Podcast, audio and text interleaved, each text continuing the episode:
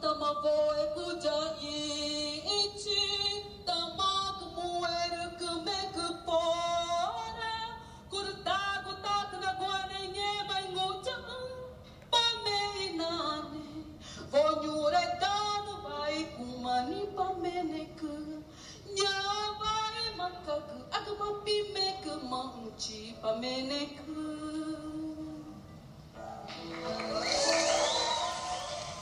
Você acaba de ouvir um trecho do hino nacional brasileiro cantado na língua indígena ticuna em posse ministerial.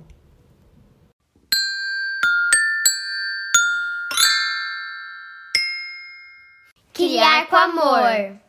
Criar com afeto. Criar com alegria. Criar, Criar com asas. Cena 1. Eu sou a Júlia. Eu a Paola. E nossa mãe é a Pati Juliane do Criar com Asas. Cena 2. Eu sou a Constância. E eu sou o Bernardo. E, e nossa mãe é Dedé Lovitch do Criar com Asas. Cena 3. Oi, eu sou Valentina e eu sou filha da Rita do Criar com Asas.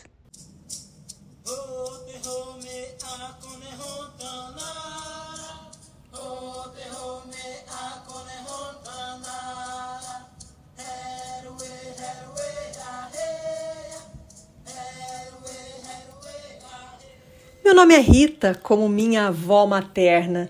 Dela herdo sangue indígena, entre outros, e a necessidade de olhar para a sabedoria indígena que se vê parte da Mãe Terra.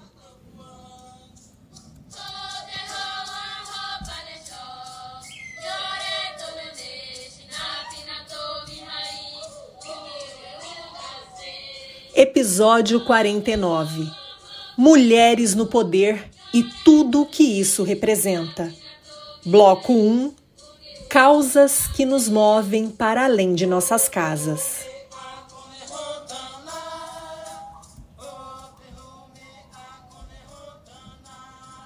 Bem-vindos, bem-vindas, bem-vindes a mais esse encontro. É de esperança que vamos falar no primeiro episódio de 2023 do podcast Criar com Asas. Vamos falar do pulsar da vida que pede passagem para seguir seu fluxo, a vida coletiva. Para isso, escolhemos temas que nos atravessam desde sempre: a humanidade, a natureza e a ancestralidade. Temas que estão diretamente ligados à infância e ao presente, que garante o vivenciar desta fase que é agora. Traremos vozes de três mulheres que, contra tantos obstáculos, assumiram cargos onde podem plantar sementes ainda mais de transformação, unir mãos e forças por um mundo onde todos possam plantar e colher, ser e existir em essência.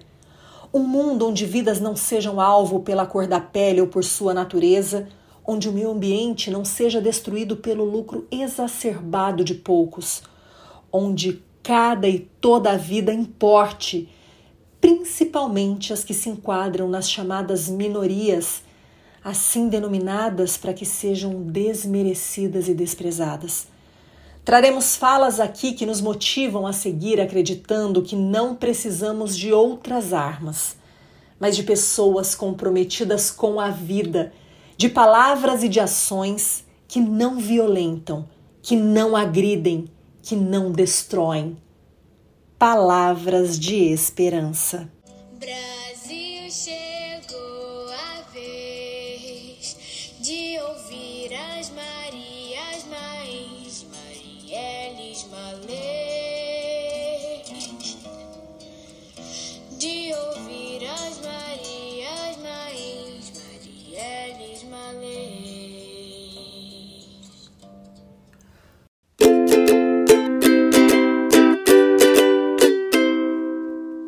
Hora do Jabá. Se você gosta do nosso conteúdo, pense em nos apoiar com qualquer valor mensal e colabore com a mídia independente. Estamos no catarse.me barra criar com asas. Visite também nosso blog criarcomasas.com. Também estamos no YouTube, Twitter, Instagram e Facebook. Segue a gente lá.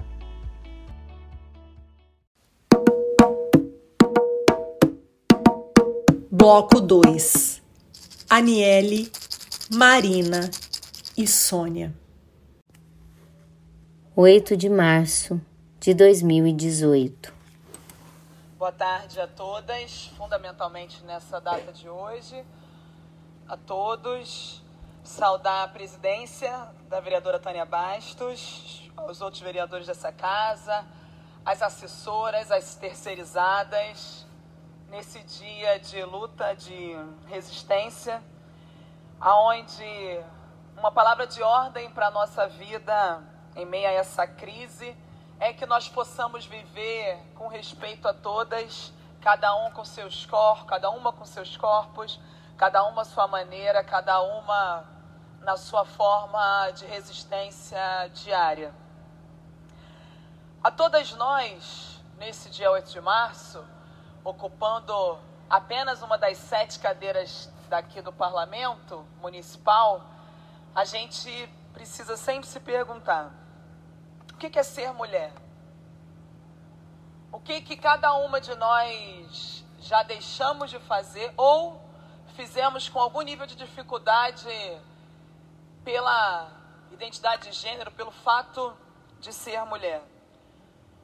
A pergunta não é retórica, ela é objetiva, é, tem um cunho da gente refletir no dia a dia, no passo a passo de todas as mulheres. No conjunto da maioria da população, como a gente fala, mas infelizmente é subrepresentada. Nesse 8 de março, um março histórico, um março que a gente fala de flores, lutas, resistências, mas um março que não começa agora, né? Em muito menos apenas um mês para pautar a centralidade da luta das mulheres.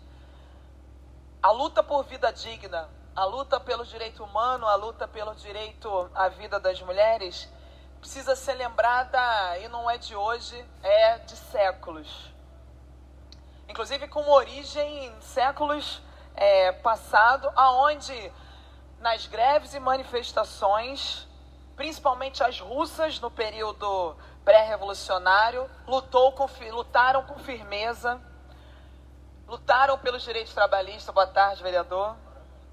Obrigada. Dia de luta, onde a gente ocupa mais uma vez a tribuna. Eu fico muito feliz e muito à vontade porque esse, essa tribuna, esse lugar legítimo, onde a gente não ocupa só no 8 de março, né? Onde a gente pode falar das reformas, contra as reformas da Previdência, onde a gente pode falar sobre a nossa oposição, sobre a nossa posição em oposição ao governo Marcelo Crivella, quando a gente pode falar do processo da intervenção federal. Daí, ocupar esse dia no grande expediente, no, na luta por direitos, vem reforçar o simbólico e o objetivo da luta das mulheres. Mas a luta das mulheres que começa, como eu falei, lá atrás, na Revolução, que comemoramos e que lutamos e que reverenciamos em 2017, de um século, na luta por demarcação das mulheres indígenas, da luta das minhas irmãs mulheres negras que vieram antes de nós, que resistiram tamanha absurdo que foi o período da escravidão a luta por toda forma, pelo fim de toda forma de opressão que se reflete no racismo, na misoginia, na luta contra o patriarcado. E assim a gente segue lutando. No dia 5, na segunda-feira, foi aniversário de uma mulher que é referência para mim, que disputou o partidão, Rosa Luxemburgo, que era coxa é, a história conta que ela figurava ali em um metro e meio e ia para a linha de frente do fronte da luta política do seu momento na história. Se é tempo de outro momento histórico, é tempo sim da gente celebrar o 8 de março, é tempo sim da gente reivindicar que esse 8 de março começa muito antes. Como diria a Rosa, aniversariante do dia 5, né? Nós mulheres lutamos por um mundo onde nós sejamos socialmente igual, humanamente diferente e totalmente livre na sua diversidade, mas na sua resistência. Inclusive nesse momento onde a democracia se coloca frágil, aonde se questiona se vai ter processo eleitoral ou não, aonde a gente vê todos os escândalos com relação ao parlamento, falar das mulheres que lutam pela outra forma de fazer política no processo democrático é fundamental. Inclusive, em tempos onde a justificativa da crise. Tudo bom, vereador? Obrigada. Onde a, justifica da, a justificativa da crise, a precarização, a dificuldade da vida das mulheres é apresentada, mas com muita dificuldade real. Tempo da escola. Onde é estão as vagas da creche que foi apresentada pelo, governo, pelo prefeito Marcelo Crivella, que iria ser ampliada, aumentada? Aonde estão as educadoras e os educadores que não foram chamados ainda dos concursos? Como ficam as crianças que nesse período de intervenção. Enfim, não vem me interromper agora, né? Mas homem fazendo omisse. Meu Deus do céu. Obrigada, Ítalo. Muito obrigada. Amém. Obrigada. Obrigada aos vereadores. Como falei antes e falava na Felcruz no dia de hoje, as rosas da resistência nascem do asfalto. A gente recebe rosa, mas a gente vai estar com o punho cerrado também falando do nosso lugar de vida e resistência contra os mandos e desmandos que afetam as nossas vidas. Né?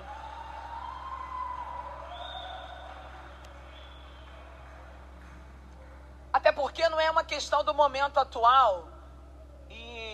Vereador, na última semana que falava sobre o processo de violência sofrido pelas mulheres no carnaval, me questionava da onde eu tirava os dados apresentados as mulheres, quando saem às ruas na manifestação do 8 de março, daqui a pouco na Candelária, fazem porque entre 83 países o Brasil é o sétimo mais violento. E aí, volta a repetir, dados da Organização Mundial de Saúde. Esse quadro segue piorando, aumentando 6,5 no último ano. Por dia, são 12 mulheres assassinadas no Brasil. O último dado que a gente tem no estado do Rio de Janeiro figuram de 13 estupros por dia. Essa é a relação com a violência contra as mulheres. A gente tem um senhor que está defendendo a ditadura e falando alguma coisa contrária a isso. Eu peço que a presidência da casa, no caso de maiores manifestações que venham atrapalhar a minha fala, assim proceda como a gente faz quando a tribuna interrompe qualquer vereador.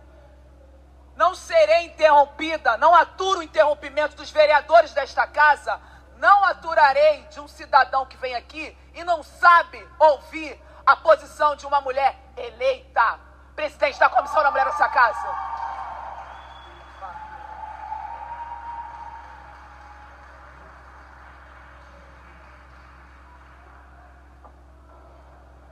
Vereadora Marielle Obrigada. Gostaria de pedir desculpas a Vossa Excelência, porque eu estava um pouco distraída, não, mas eu não ouvi a, manifesta a manifestação do cidadão. Por favor, e gostaria que os seguranças ficassem, é, ficassem de olho, né? E atentassem, por favor.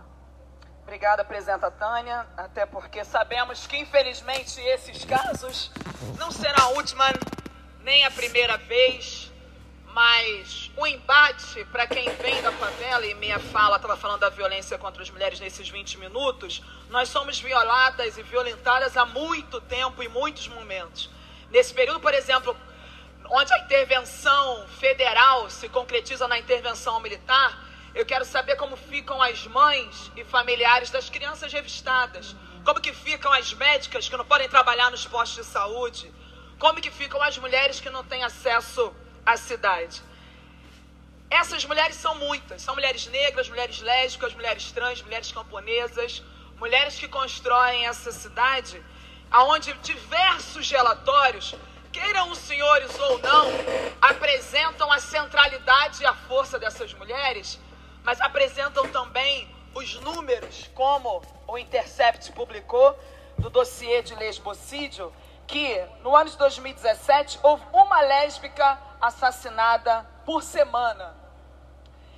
lesbocídio é um conceito que as mulheres lésbicas estão cunhando, assim como nós avançamos no debate com relação ao homicídio impetrado por mulheres, que se constituiu no feminicídio, dados que mostram a realidade absurda, mas que sim vitima a nossa diversidade. As mulheres negras, por exemplo, quando passam na rua, ainda tem homem que tem a ousadia de falar do quadril largo, da bunda grande, do corpo, como se a gente estivesse num período de escravidão.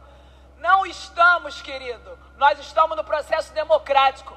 Vai ter que aturar mulher negra, trans, lésbica, ocupando a diversidade dos espaços.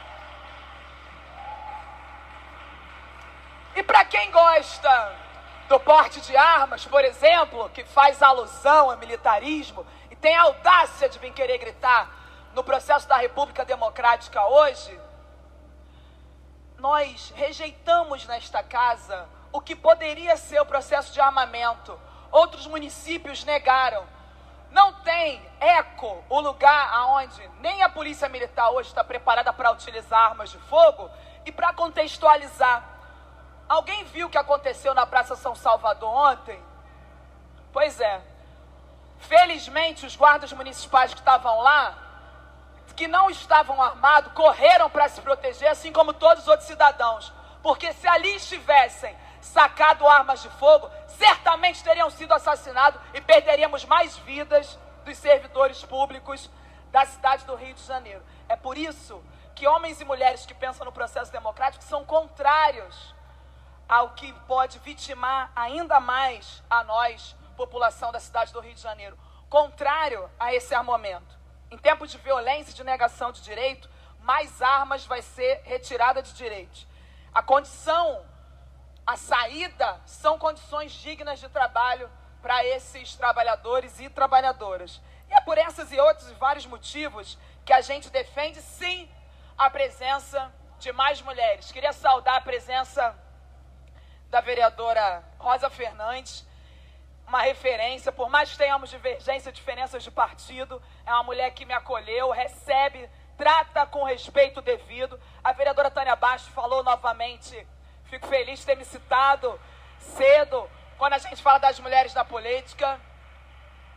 O movimento que nós fizemos por mais mulheres nos espaços de decisão é para que as políticas públicas entendam por que de um vagão necessário em tempos de assédio, é para que nós possamos falar de mobilidade a partir da perspectiva de gênero, é para que a gente possa falar de economia solidária, saudar a presença da Edjane, da Cristina, da Juliana, da Simone, das mulheres que aqui estão, da Renata Sturt, enfim, do meu corpo de assessoria, das mulheres que constroem esse mandato e que elaboram essa política com afeto. Porque é, todas elas, Naldo, o mandato é composto não só, não estão todo, não, elas não são todas elas da equipe, mas o mandato é composto 80% de mulheres, porque a gente entende que o lema que a gente fala de uma mulher sobe puxa outra precisa ser concretizado.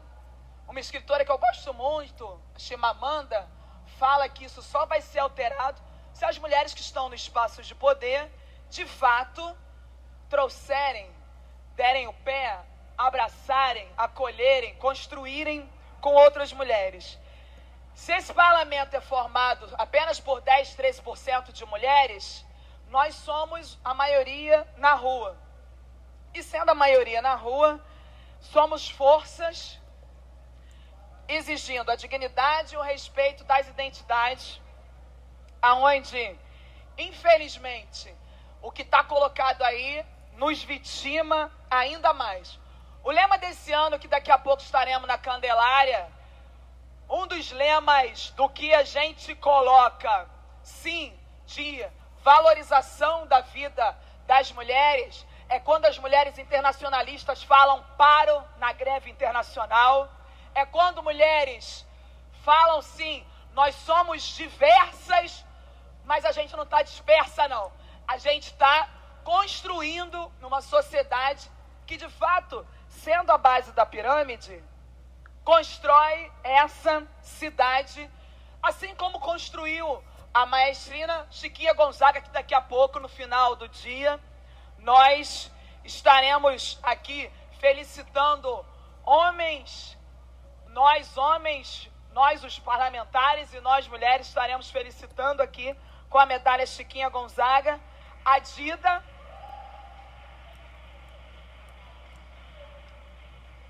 que é uma mulher que faz política com afeto, gastronomia, que organiza um lugar de resistência na Praça da Bandeira, aonde esse lugar das mulheres negras potente de encontro com a Dida Bar.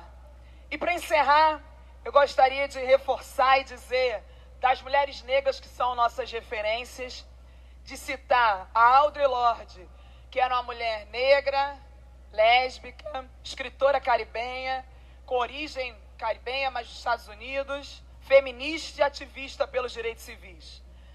Eu não sou livre enquanto outra mulher for prisioneira, mesmo que as correntes dela sejam diferentes das minhas. Por isso, nós vamos juntas lutando contra toda forma de opressão. Tem uma diversidade de luta na pauta pela vida das mulheres, na pauta pela legalização do aborto, na pauta pela luta das maternidades, da cultura, do empreendedorismo, das mulheres da Zona Oeste. E acho que é fundamental agradecer nesse final, nominalmente, a Elaine, a Júlia, a Vitória, a Mônica, a Fernanda, a Fabiola, Mariana, Lana, a Rosana, a Priscila, Renata, Yara, Bruna, Rogéria, Natália e Luna. As mulheres que constroem essa história e que estão junto comigo. Vamos que vamos. 14 de março de 2018. Marielle Franco é executada. Marielles jamais serão caladas e nossas crianças já sabem disso. Brasil chegou a vez de ouvir as Marias Mains, Marielles Malês.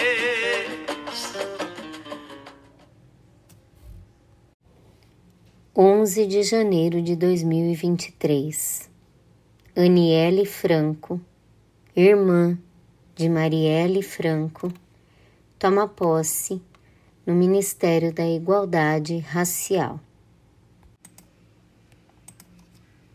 Nós estamos aqui porque a gente tem um projeto de país. Um projeto de país onde uma mulher negra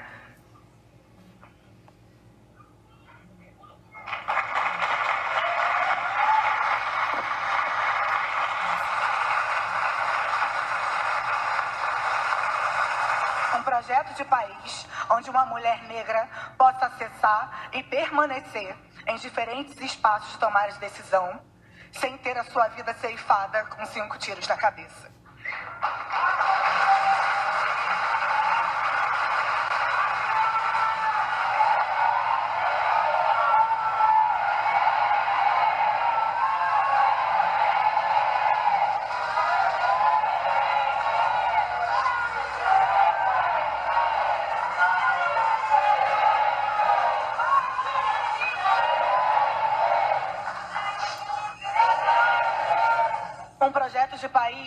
Onde uma mãe de um jovem negro não sofra todos os dias a dúvida se seu filho vai voltar para casa porque ele corre risco de ser assassinado pelo próprio Estado. Um projeto de país em que negros, brancos, indígenas, populações tradicionais e todas as pessoas, independente de sua raça, cor, etnia, gênero sexualidade, tenham seus direitos constitucionais garantidos e sejam tratados com dignidade e igualdade de oportunidades. Um projeto de país pautado na busca pelo bem viver coletivo, pela melhoria da qualidade de vida e pela garantia da cidadania. Nós temos um projeto de país e esperamos contar com vocês nessa construção. E é por isso que eu faço esse pedido a toda a população brasileira. Caminhem conosco. Caminhem conosco nessa estrada por onde nossos antepassados caminharam e por onde nossos filhos e filhas caminharão. Seja aqueles que aceitem ou não, a gente vai caminhar.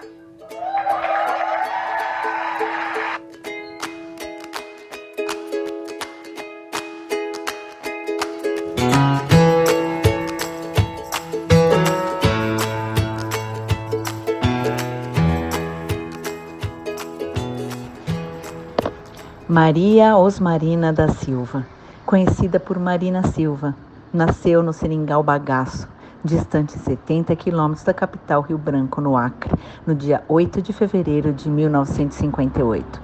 Filha do seringueiro Pedro Augusto da Silva e Maria Augusta da Silva, cresceu ao lado de oito irmãos. Com 14 anos, aprendeu as primeiras noções de matemática para ajudar o pai na venda da borracha colhida no seringal. Ficou órfão de mãe aos 15 anos. Marina Silva foi para a capital Rio Branco tratar de uma hepatite. Foi acolhida na casa das irmãs servas de Maria. Foi empregada doméstica, contraiu malária e leishmaniose. Com 16 anos, fez o curso do Mobral, onde aprendeu a ler e escrever. Completou o primeiro e segundo graus, fazendo o curso supletivo. De seu primeiro casamento, realizado em 1980, teve dois filhos, Shalom e Danilo. Em 1984, concluiu o curso de História na Universidade Federal do Acre. Começou a lecionar História e atuar no Sindicato dos Professores. Mais tarde, fez especialização em Teoria Psicanalítica na Universidade de Brasília e em Psicopedagogia na Universidade Católica de Brasília. Em 1994, Marina Silva foi eleita senadora pelo estado do Acre, sendo a mais jovem senadora daquele ano.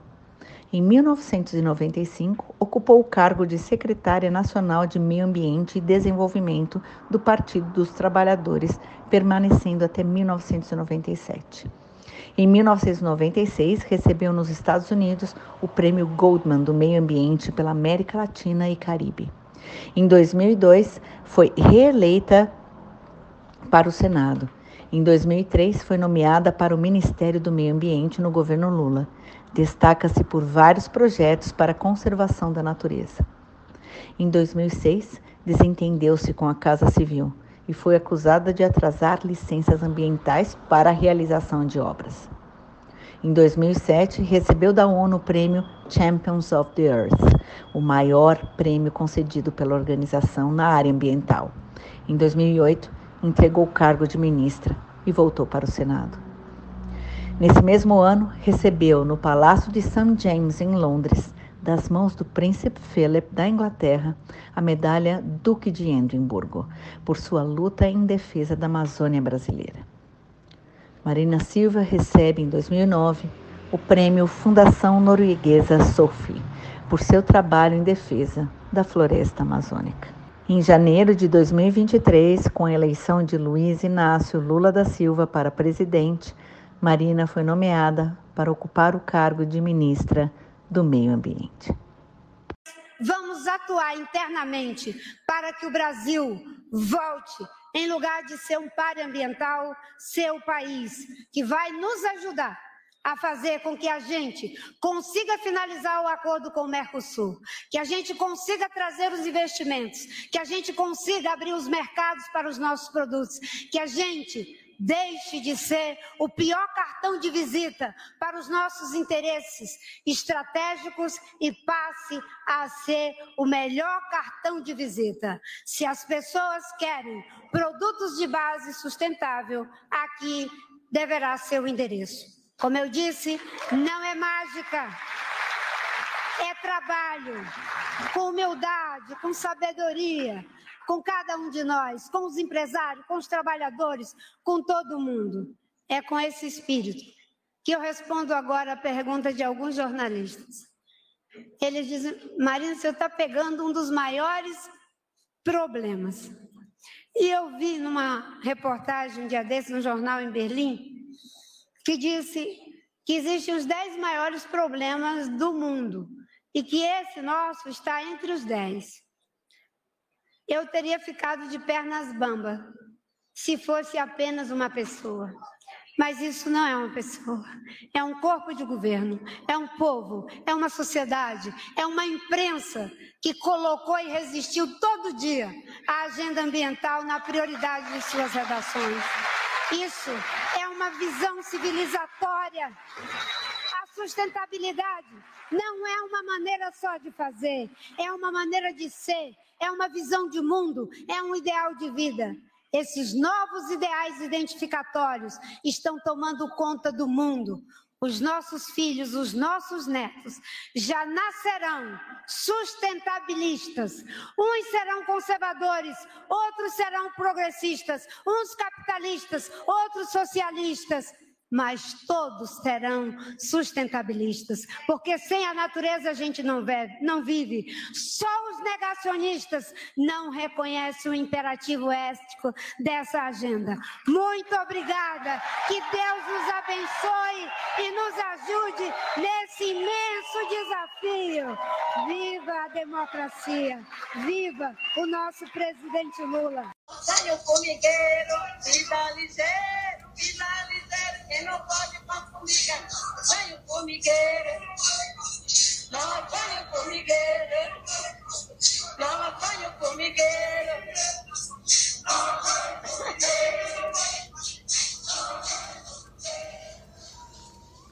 Você acaba de ouvir uma manifestação de indígenas com destaque para a voz de Sônia Guajajara. Ela que é do povo Guajajara Tenterrar, me desculpe se eu pronunciei errado, que habita nas matas da terra indígena Araribóia, no Maranhão, internacionalmente reconhecida por sua luta em defesa dos direitos dos povos indígenas, seus territórios e por sua luta pelas causas socioambientais. Sônia fez parte da coordenação das organizações e articulações dos povos indígenas do Maranhão, Coapima, da Coordenação das Organizações Indígenas da Amazônia Brasileira, COIAB, e atuou como coordenadora executiva da APIB, Articulação dos Povos Indígenas do Brasil. Também integrou o GT dos Povos Originários e foi parte fundamental na construção do relatório que mapeou as principais demandas e prioridades para os povos indígenas, como a demarcação de terras, que ficou praticamente parado no governo dos últimos quatro anos. Ela é conselheira da Iniciativa Interreligiosa pelas Florestas Tropicais, conselho vinculado à ONU, e participa desde 2009 das discussões climáticas, desde seu território até as Conferências Mundiais do Clima, COP. Há anos ela leva denúncias ao Parlamento Europeu, entre outros órgãos e instâncias internacionais. Esta manifestação, entre tantas outras, aconteceu na posse de Sônia Guajajara, como primeira-ministra dos povos indígenas em 11 de janeiro de 2023. Povos esses que resistem há mais de 500 anos a diários ataques covardes e violentos, tão chocantes e aterrorizantes como vimos neste último domingo aqui em Brasília. Porém, sempre menos visibilizados mas a partir de agora, essa invisibilidade não pode mais camuflar a nossa realidade. Estamos aqui de pé para mostrar que nós não iremos nos render. A nossa posse aqui hoje, minha e de Aniele Franco, minha amiga ministra da Igualdade Racial, é o mais legítimo símbolo dessa resistência secular, preta e indígena do nosso Brasil.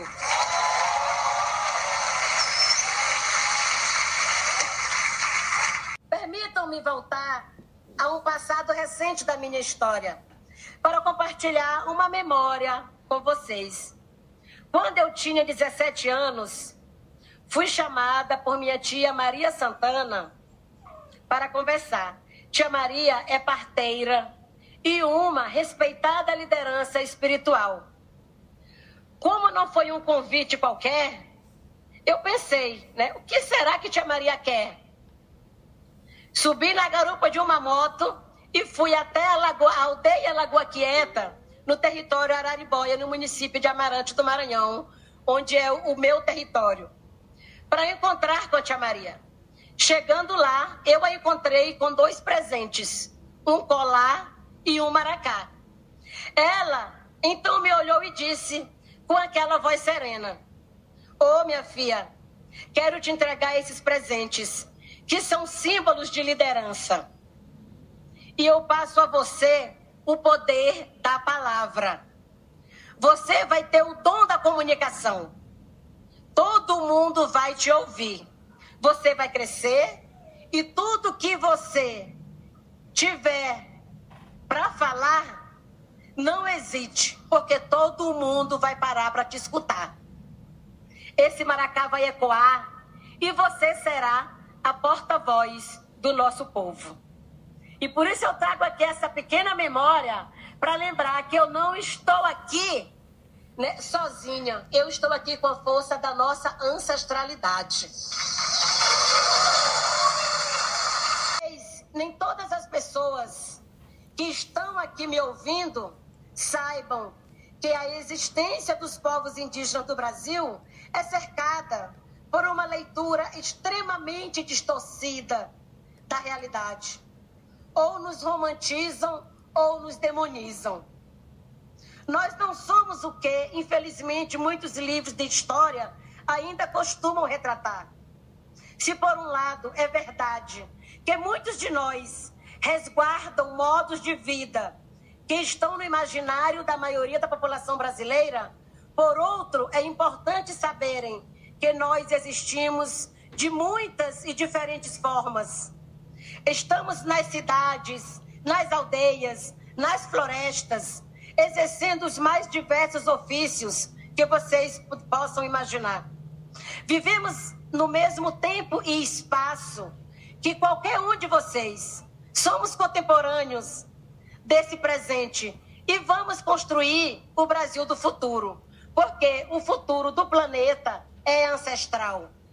A invisibilidade secular que impacta e impactou diretamente as políticas públicas do Estado é fruto do racismo, da desigualdade e de uma democracia de baixa representatividade, que procurou uma intensa invisibilidade institucional, política e social, nos colocando na triste paisagem das subrepresentações e subnotificações sociais do país. São séculos de violências e violações, e não é mais tolerável aceitar políticas públicas inadequadas aos corpos, às cosmologias e às compreensões indígenas sobre o uso da terra. O Brasil do futuro precisa dos povos indígenas. Tudo que tradicionalmente é chamado de cultura entre os brasileiros e brasileiras, para nós significa tudo o que somos. É nosso modo de vida, nossa comida, nossos rituais, nosso uso da terra, nossas práticas e costumes, tanto aqueles mais cotidianos quanto outros ritualizados. Cultura também é sinônimo de luta. Lembremos também o que estava sendo empurrado para o esquecimento. O Brasil é plural, o Brasil é alegria, o Brasil é colorido e solidário. É com esse espírito que assumo a missão de sensibilizar toda a sociedade brasileira. E a convido para juntos reflorestarmos mentes e corações rumo a uma democracia do bem viver de todos os brasileiros e brasileiras. Estamos diante de uma crise humanitária.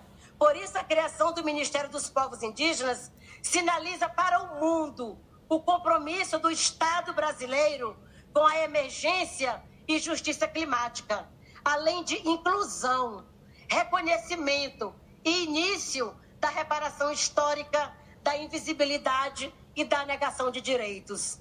Quero ainda destacar que este ministério é de todos os povos indígenas do Brasil, além de patrimônio do povo brasileiro, pois cada indígena vivo representa um guardião climático da Mãe Terra. Sabemos que não será fácil superar 522 anos em quatro. Mas estamos dispostos a fazer desse momento a grande retomada da força ancestral, da alma e espírito brasileiros. Nunca mais um Brasil sem nós. Muito obrigada.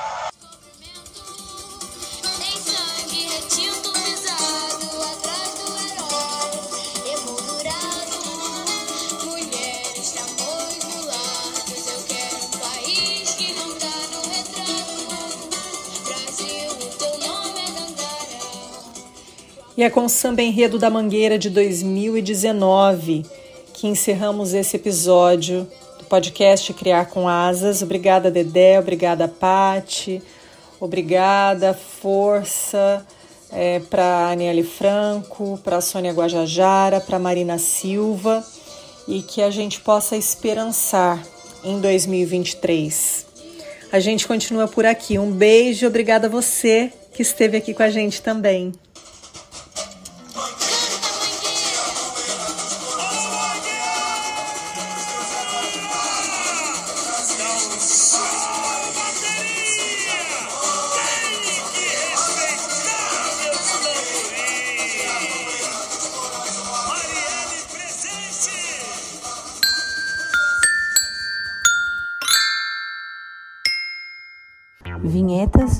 Paola.